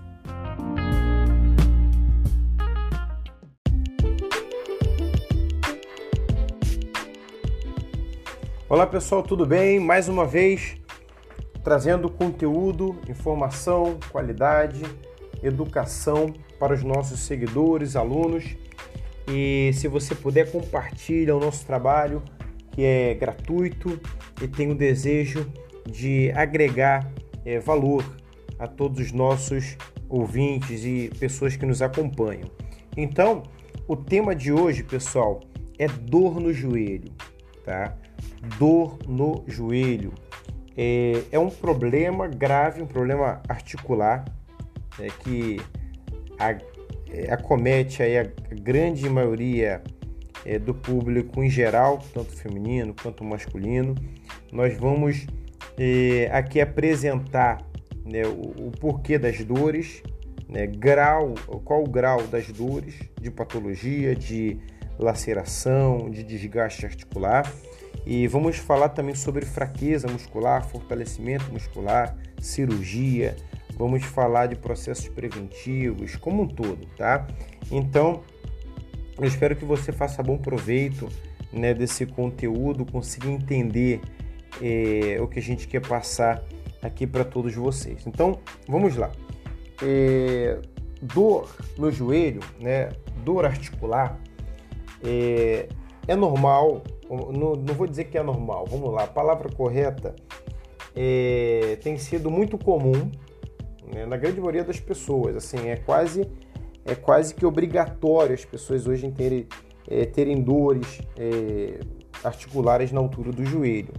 É, não que isso de fato seja normal, né, isso é muito normal, é, só que é normal no, no quadro é, na qual a gente presencia é, perfis de pessoas que não fazem atividade física, elas não fortalecem, e uma sociedade que está de forma é, acelerada, ganhando peso é, de forma incomum, né? de forma é, nunca visto antes né? Na, no mundo. Então as pessoas é, estão subindo de peso muito rápido, as pessoas estão engordando muito rápido. Né? Os alimentos industrializados, os alimentos pobres em nutrientes e que saciam a fome somente por um período breve, né, acaba sendo é, e a má alimentação desregular acaba sendo um, um, um forte é, fator aí para as pessoas subirem de peso. Quando você sobe de peso, quando você engorda muito, é, você sobrecarrega as articulações. E as articulações do quadril, na altura da lombar e no joelho, é, para e pensa, você em pé, você trabalhando o dia todo, exercendo sua atividade laboral, digamos que metade do seu peso, suponhamos que você tenha 100, 120, não, 110 quilos. Metade desse peso, 56 quilos ou mais uma fraçãozinha, é sobre. É, é, é, é, metade desse peso tem sido tem sido distribuído aí para a coluna, altura da coluna, ali na altura do nervo ciático, e tem sido distribuído também para o joelho. Então, mais da metade desse peso, ao longo do dia, você em pé, exercendo atividade laboral, agachando, eh, deitando, eh, enfim, você usando de uma extrema velocidade, você aumenta esse processo de desgaste você acelera esse processo de desgaste articular, desgaste sinovial, desgaste de líquidos e desgaste até natural da articulação. Então, partindo desse quadro, nós temos aí um leve desgaste articular. Quando a pessoa não cuida, principalmente em diminuir o peso e fazer o fortalecimento básico numa academia, ou até mesmo em casa por meio de alguns exercícios, esse desgaste leve moderado é, vai progredindo para uma patologia. Essa patologia ela acaba chegando a um grau tão grande, né, um grau de desgaste tão excessivo que come totalmente a articulação, gerando em alguns casos osteoartrose. Artrose é como se fosse é, a ausência praticamente de toda a articulação ali de proteção do joelho, que faz com que a gente faça, faça movimentos básicos de lubrificação. Então esse desgaste ele acontece de uma forma tão agressiva que algumas pessoas acabam partindo para a cirurgia mesmo, implantando novos, novas articulações. Algumas pessoas têm esse processo, esse processo de desgaste por um fator genético muito acelerado, e algumas pessoas, muitas das pessoas, acabam provocando esses desgastes. Então, quando a gente fala de exercício, quando a gente fala de musculação, quando a gente fala de atividade física e alimentação e, e atividade hormonal como um todo, que está totalmente englobada, a gente está falando de, processo, de processos preventivos. Tá? Por quê? Nós temos ali, vamos lá, vamos detalhar os causadores das dores, tá? É, excesso de peso excessivo, desgaste natural da articulação, da articulação com o passar do envelhecimento e diminuição de produção de líquidos. É, segundo passo, fraqueza muscular, fraqueza de abdômen, fraqueza de quadril, fraqueza de, dos músculos da coxa e fraqueza dos músculos posteriores. Quando eu falo quadril, fraqueza dos músculos glúteo, fraqueza dos músculos anteriores do quadril. Quando eu falo de abdômen, eu falo de fraqueza muscular mesmo no próprio abdômen, porque os músculos, para você ter uma ideia, eles exercem é, uma forte influência, eles exercem um poder de equilibrar é, as articulações e o músculo ali dentro das suas atividades laborais do dia a dia. Né? Então é como se o músculo fosse é, um elástico, ao mesmo tempo que ele é um elástico, ele é um gerador de tensão justamente para manter a arquitetura. Né? É como se você tivesse o pilar de uma casa, você tem uma coluna, os pilares, e você tem ali o, o, o, arquitetura, o pilar é como se fosse o esqueleto, né? que sustenta ali. Mas só que o pilar sozinho, ele não adianta, ele precisa do cimento, da areia, ele precisa da massa em volta para dar sustentação àquele pilar. E quem faz o movimento, quem dá sustentação, quem dá suporte à arquitetura óssea. Quem dá suporte é, é a própria massa muscular. Então, a fraqueza da, da massa muscular aumenta o processo de envelhecimento e desgaste natural da articulação. Então, quando você fortalece essa massa muscular, você diminui essa, esse desgaste natural. Então, a musculação é totalmente importante. Você fazer caminhadas é muito importante. Mas só que você cuidar da alimentação é muito importante. Só que o carro-chefe sempre vai ser a musculação. O carro-chefe vai ser é a musculação que vai dar estrutura, vai dar base para diminuir esses processos é, de desgaste natural. Então, pessoal, esse é o nosso recado. E outro ponto, outra dúvida que as pessoas têm bastante. Ah, mas eu tenho dor no joelho, tenho desgaste natural da articulação. É, é, eu posso fazer agachamento, eu posso fazer leg press, cadeira extensora, eu posso fazer algum tipo de exercício na musculação. Você não pode fazer esse exercício. Você deve, você é quase que obrigada.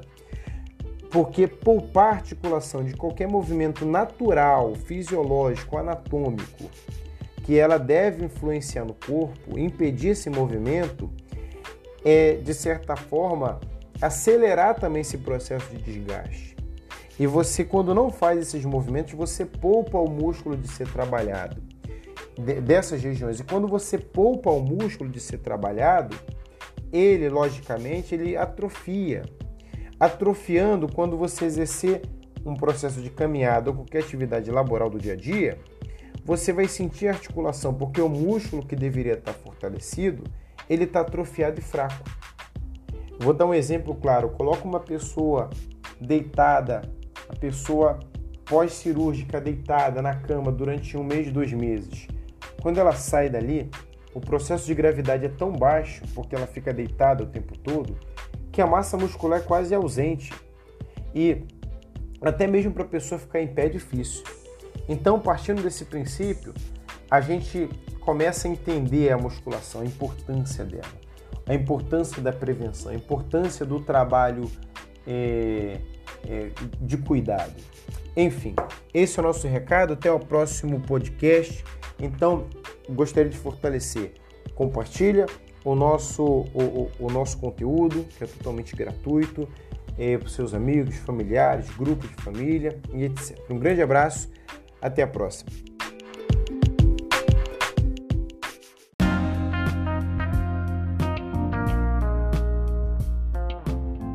Olá pessoal, tudo bem? Mais uma vez trazendo conteúdo, informação para os nossos seguidores, os nossos clientes, os nossos pacientes, os nossos alunos. E antes de mais nada, gostaria de pedir para que todos compartilhassem o nosso trabalho, que tem a finalidade de agregar valor, agregar conteúdo e conhecimento a todos os nossos ouvintes. Então, vamos lá. Hoje o tema central é o whey protein. Devo consumir? O que é whey protein? Né? É uma pergunta muito frequente, recorrente, é, principalmente aos iniciantes da academia, da musculação. Aí, é, é, é. e assim, nós, a gente como, como personal trainer, nós não podemos indicar nada, né? somente os profissionais qualificados, que são os nutricionistas, né? É, porém com a finalidade de evitar de você consumir conteúdos é, fantasiosos, enganosos aí, que vai fazer você investir uma grana em produtos que não vai te gerar resultado nenhum, com a finalidade de trazer conhecimento, é que nós vamos trazer esse tema, tá? Então, dentro desse tema, é importante você entender o seguinte: nós, para construção de tecido, para construção é, de células, para construção de, do metabolismo em geral, para você se manter vivo hoje, para você pensar, fazer as suas funções laborais, trabalhar, estudar, etc. Você precisa de energia, tá? E essas energias, elas vêm, elas vêm da onde? Elas estão vindo dos nutrientes. E nós temos duas classes de nutrientes. Nós temos os macronutrientes e nós temos os, os micro, os micronutrientes. Tá? Os macronutrientes, o nome já está dizendo, o macro, o principal, o tudo ali. É, são três, que é a proteína, o carboidrato e a gordura, tá? E por que eles são principais? O nosso corpo ele sobrevive através de glicose.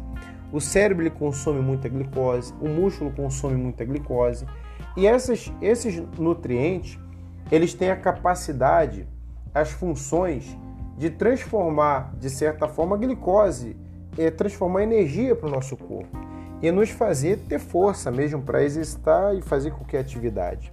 E nós temos os micronutrientes, que são os minerais, as vitaminas, as vitaminas A, B, C, K, vitamina E. nós temos os, é, os minerais, o íon, potássio, cromo, magnésio, sódio, é, enfim, nós temos uma diversidade. E esses micros nutrientes, eles participam ali da estrutura das células, né? Eles são como se fossem pequenos operários contribuindo ali para o bom funcionamento do organismo. Eles apoiam, né? eles são catalisadores químicos dentro do nosso corpo. Então, e o que é proteína? Quais são as proteínas que consumimos? Todo tipo de carne, carne de ave, carne bovina, ovos que têm um maior valor biológico, eh, nós temos peixe, são espécies de proteínas. E quando a gente consome a proteína, ela tem a proteína, na verdade, a função dela principal, quando você ouvir proteína, é, é, é como se fosse sinônimo de construção. Por que construção? Porque a proteína ela vai construir tecidos.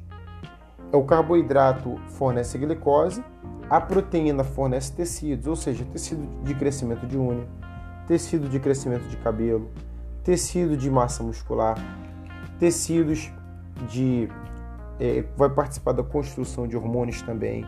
Ou seja, tem uma diversidade aí de processos de estrutura de construção. Essa estrutura ela vai ser apoiada justamente pela função da proteína. Quando o teu carboidrato ele está em baixa, a gordura e a proteína também têm a capacidade de fazer, é, de fazer carboidrato, de fazer glicose e, consequentemente, gerar energia. Porém, qual é a dúvida? O porquê esse tema ele vem à tona aí dentro da atividade física? Porque quando você faz o exercício, a atividade física, você quebra, você gera micro lesões nos, músculos, no seu músculo. Esse seu músculo, ele é nada mais é do que um pedaço de proteína. Então, essa proteína ela só vai ser reparada com o consumo de outras proteínas também, né? Então, há, muitos nutricionistas recomendam que você não apenas consuma proteína, é, é o que alguns fazem, é consumir whey protein estrategicamente pós-exercício. É legal essa estratégia, tá? Mas é mais interessante ainda, com base em, alguns, em algumas análises, até mesmo de alguns nutricionistas, é que essa proteína seja fracionada ao longo do dia, né? Seja aumentada, consumida ao longo do dia, tipo no café da manhã, no almoço, no pós-café da manhã, no lanche, na janta. E a grande maioria dos, dos atletas ou pessoas que, que fazem atividade física é indicado consumir basicamente é, 1,5 gramas de proteína por quilo de peso corporal. Então, se você tem 80 quilos, a gente pega esse valor por 80, dá basicamente 120 gramas tá, de proteína diária por quilo de peso corporal. Um scooper, uma colher de whey protein, tem 30 gramas em média de proteína. Ou seja, então se você consumir whey protein pós exercício, ele vai te render 30 gramas de proteína ao longo do dia. É, mas não é, o suficiente, não é o suficiente. Vamos supor, um indivíduo de 80 quilos, ele precisa de 120. 120 menos 30 sobra 90.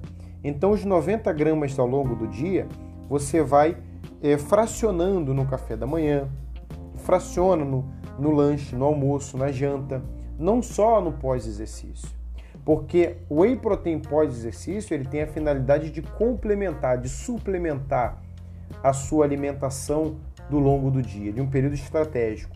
Mas também eu não acho interessante as pessoas consumirem whey protein é, depois de treinar, e algumas que treinam à noite, ela consome whey protein, ainda vai jantar logo em seguida. Eu não acho interessante, porque ela está saturando o corpo de macronutrientes. Quando você satura muito de gordura e carboidrato e até mesmo de proteína, a tendência é que você atenda suas necessidades fisiológicas daquele momento, transforme em glicose e se tem excesso, ele vai transformar em triglicerídeo, que é gordura. Aí você, em vez de ter um ganho seco, você aumenta o seu percentual de gordura, tá bom? Então, é basicamente o que acontece. É importante lembrar que se você puder, tiver condições, um nutricionista é o profissional mais adequado para estrategiar essas, o melhor consumo de whey protein ao longo do dia. Eu estou dizendo, eu estou usando exemplos aqui bem básicos que não serve para a grande maioria das pessoas. Então, assim, que vai depender de metabolismo para metabolismo, tá bom? Até no valor biológico, algumas pessoas vão consumir 1,5 gramas por quilo peso corporal, outras vão consumir 2 gramas por quilo de peso corporal, outras vão consumir é, 0,80 gramas de proteína por quilo peso corporal. Então vai depender muito, né, somado ao peso da pessoa, tá? E a proteína nada mais é do que a proteína do soro do leite, tá? Para concluir, o whey protein ele vem do soro do leite.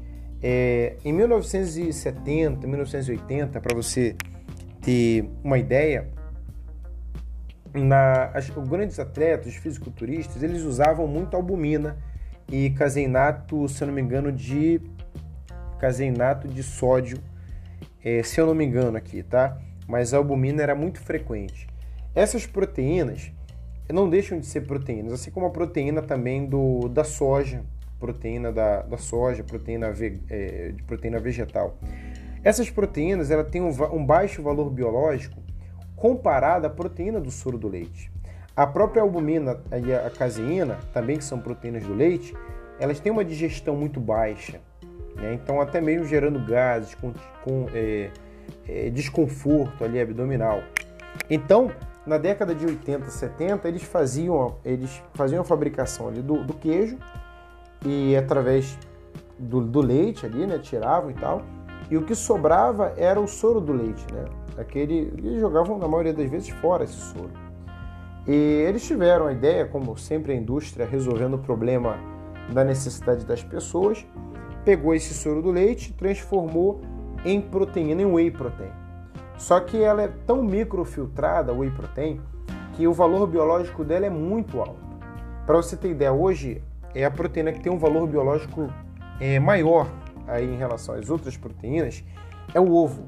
O que, que é valor biológico? Valor biológico é quando aquela proteína ela tem todos os aminoácidos é, essenciais e não essenciais dentro de uma cadeia.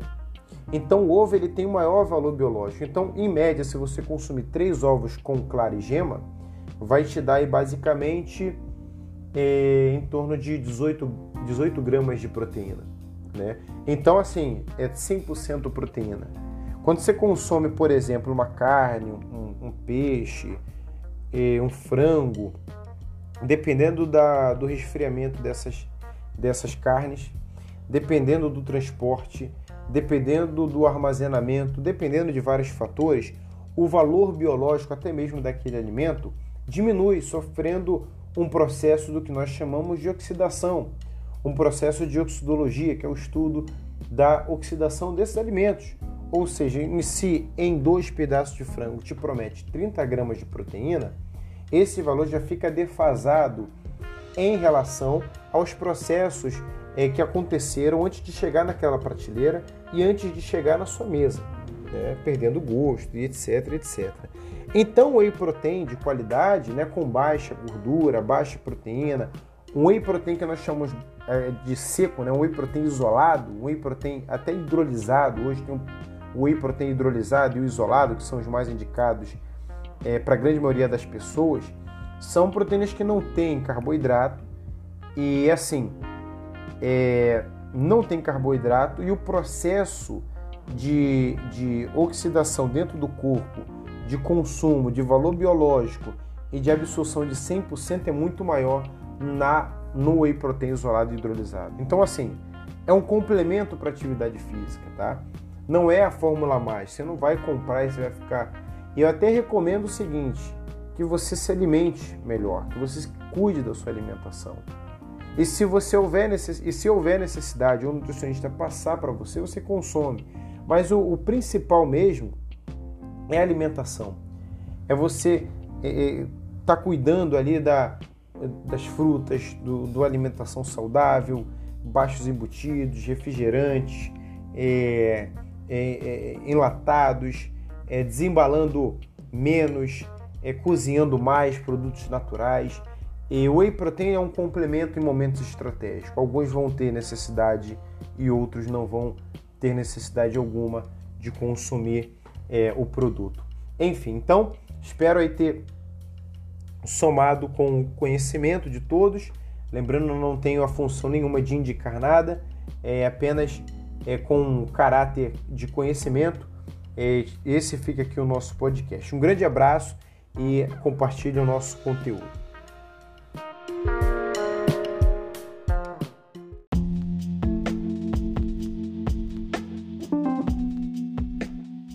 Olá pessoal, tudo bem?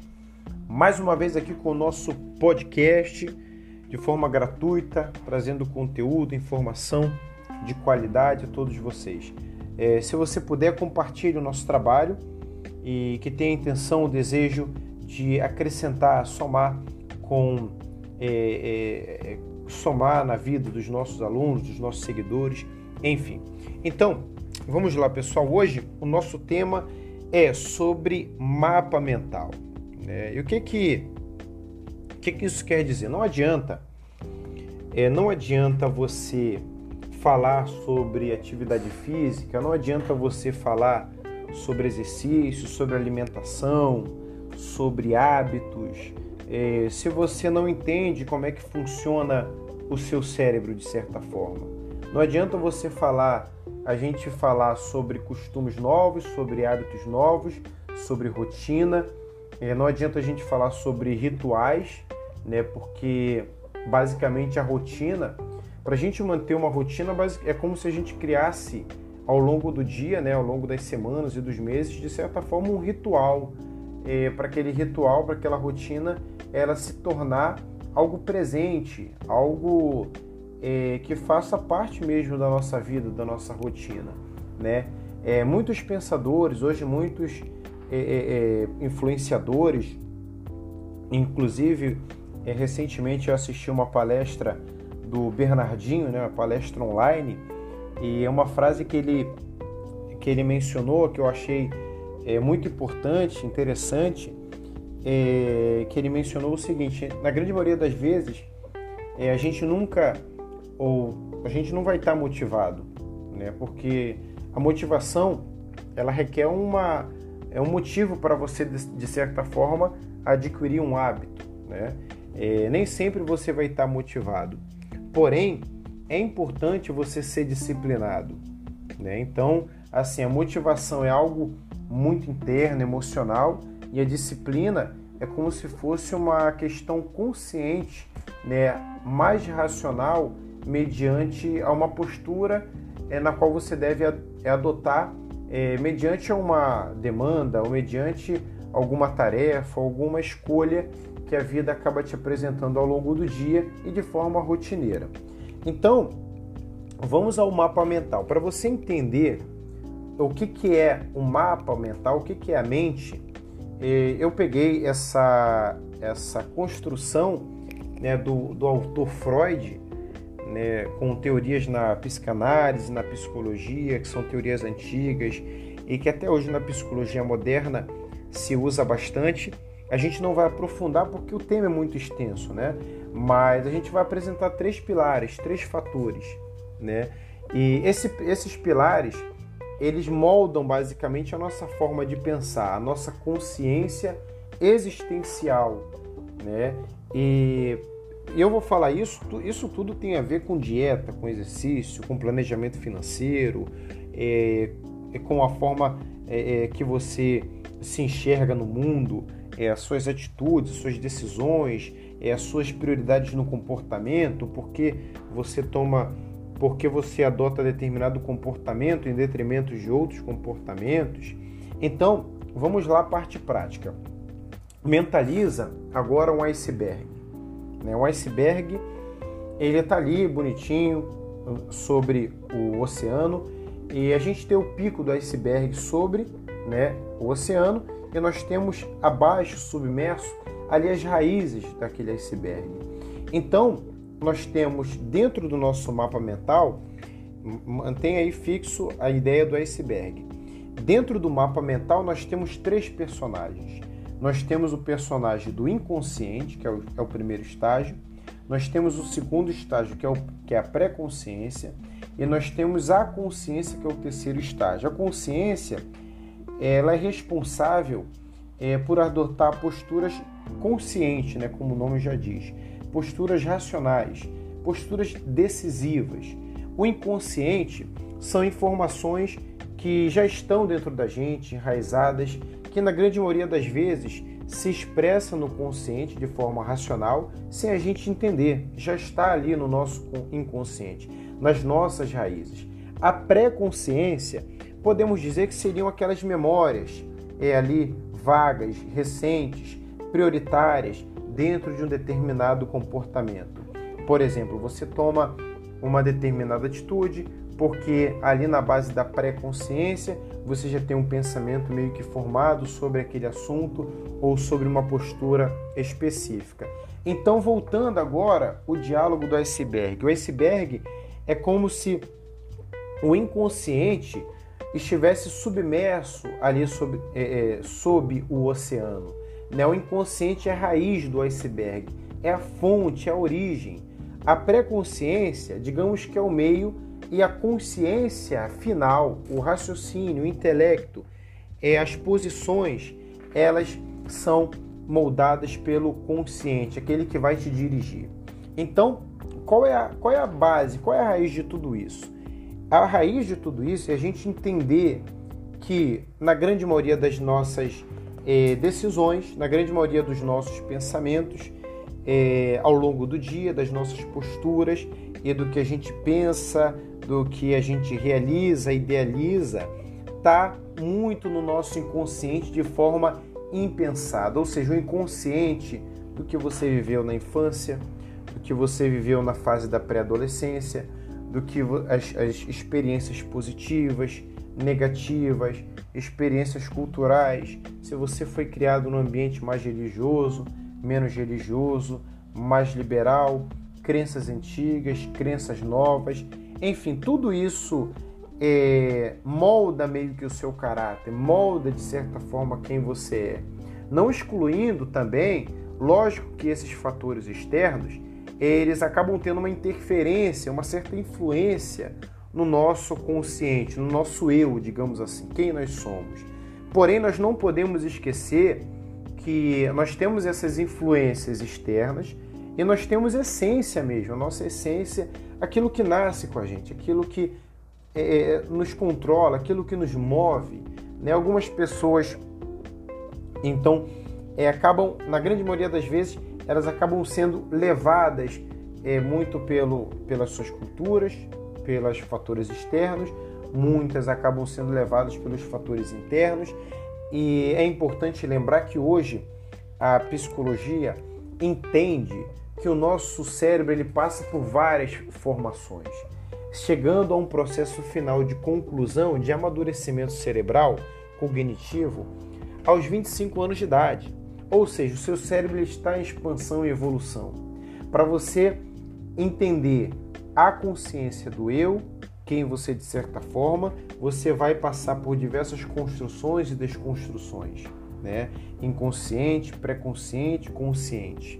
É, não queremos dizer que, por exemplo, você atingindo a fase final, a fase consciente, não quer dizer que você é, tenha ou deva é, permanecer com pensamentos ou crenças fixas é, o que, que acontece?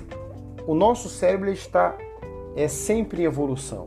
E é sempre importante você se colocar à disposição né, para poder entender o mundo de uma forma diferente, entender as suas posturas. E o que, que eu quero dizer com isso?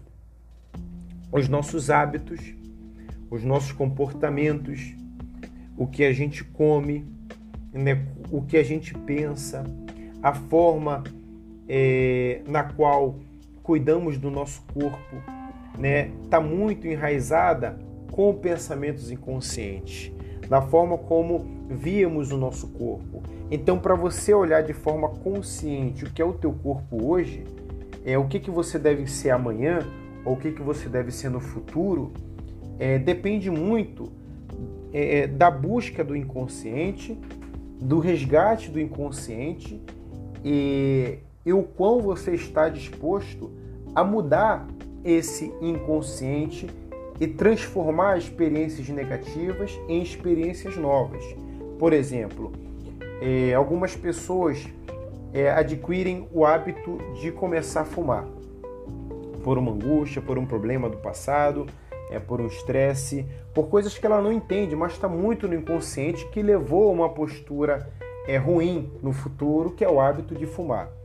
Para você entender o teu hábito hoje, você precisa entender fatores inconscientes, desconstruir essas informações inconscientes e passar a entender o futuro e o presente de uma forma totalmente diferente, na qual você deseja se colocar em um futuro próximo, não esquecendo do presente, né, de certa forma. Então, o hábito, eh, as posturas, o hábito hoje, eh, tanto de você adquirir uma forma mais saudável, adquirir uma forma mais saudável de se exercitar, de se alimentar, de se colocar é, mais íntegro ali, mediante, não digo, não, a palavra não é íntegro, mas você se colocar é, à disposição de adotar é, comportamentos diferentes na qual você vem adotando neste momento, depende muito das, das desconstruções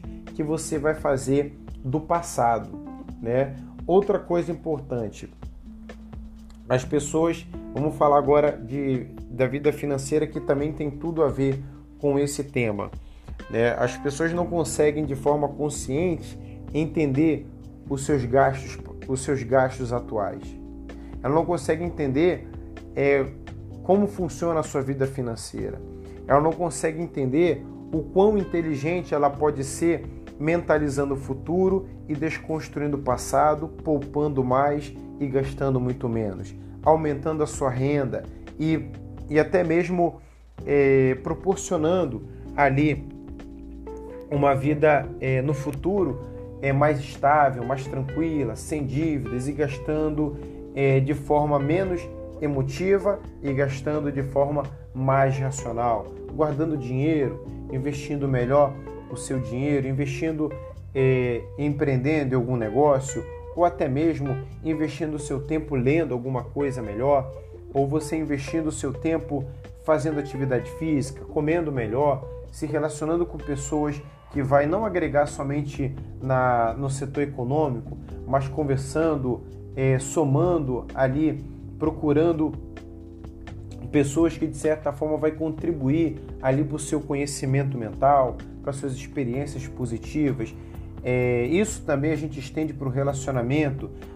Algumas pessoas que sempre tiveram relacionamentos ruins, é, é, relacionamentos violentos, o pai teve relacionamento conturbado com a sua mãe, ela acaba tendo essa memória muito enraizada dentro de si, achando que o seu relacionamento vai ter o mesmo futuro, ou seja, desconstruindo o passado e construindo o futuro em um presente muito melhor. Então, você vê que o hábito, o comportamento, ele está muito enraizado dentro da gente. E a gente vem de uma sociedade que fazer atividade física, se alimentar melhor, é, era luxo antigamente. Né? Era coisa de pessoas que eram era um comportamento de pessoas que havia desfrutava de uma condição melhor e que poderia se dar o luxo de se exercitar e comer um pouco melhor. Hoje a gente pode ver é, que você indo a um hortifruti, é, comprando mais verduras, mais legumes, investindo de forma mais barata na sua alimentação, é, uma, é a melhor maneira de você se manter saudável, né? Fazendo atividade física, hoje você não precisa é, pagar, é, na grande maioria das vezes, você não precisa pagar um, investir uma grana num personal. Né? Às vezes você indo a uma praia, fazendo uma caminhada no bosque ou fazendo determinados exercícios que você mesmo procura na internet, no YouTube, ou até a gente mesmo, nós temos o nosso trabalho de consultoria que está levando aí atividade física a um preço é, muito barato aí para as pessoas né, acessível. Então, tudo é a desconstrução e construção do que fazemos do passado e do presente. Então, esse é o nosso recado. Compartilhe. Eu espero aqui que de forma é, sucinta é, tenhamos conseguido aí levar é, muita informação para você de qualidade. Então, corpo, mente, espírito eles estão interligados. Não adianta você tomar uma decisão no corpo se dentro de você se não está, se você não comprou a ideia. Não adianta você fazer atividade física se você ainda não se convenceu que você precisa. Não adianta você adotar uma dieta X ou Y se dentro de você você ainda não se convenceu que precisa adotar um comportamento de dieta, de uma dieta saudável, se não está na sua filosofia de vida, dificilmente você vai é, adotar bons comportamentos. É igual, agora o último exemplo, um funcionário. Né? Não adianta você querer ser um bom funcionário. Você precisa comprar a ideia dentro de si, tem que estar na sua filosofia, ser um bom funcionário, ser uma pessoa melhor, ser um filho melhor, ser um pai melhor, ser um irmão melhor. Por mais que você erre, contando que você erre consciente e você queira melhorar, esteja dentro da sua filosofia de vida, isso muda todo o contexto, todo o paradigma aí da sua vida. Então, um forte abraço, até a próxima.